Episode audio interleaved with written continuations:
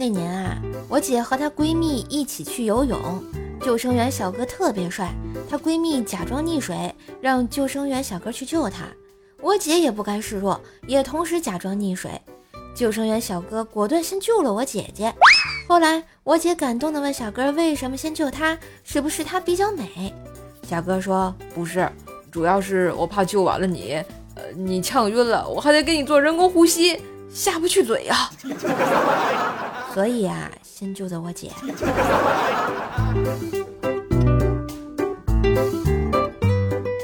我妈长得特别好看，特别是笑起来的时候，两个小酒窝看起来甜甜的。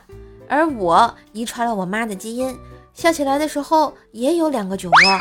我就问妈，我说妈，都说有酒窝的人笑起来好看，你觉得呢？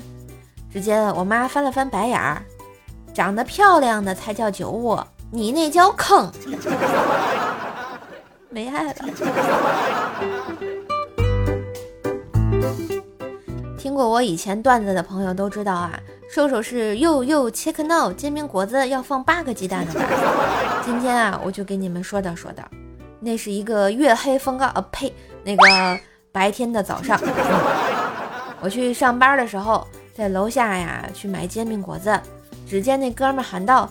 又又切克闹，我说鸡蛋，你说要鸡蛋要鸡蛋要，不说了，一个煎饼果子我付了快三十块钱。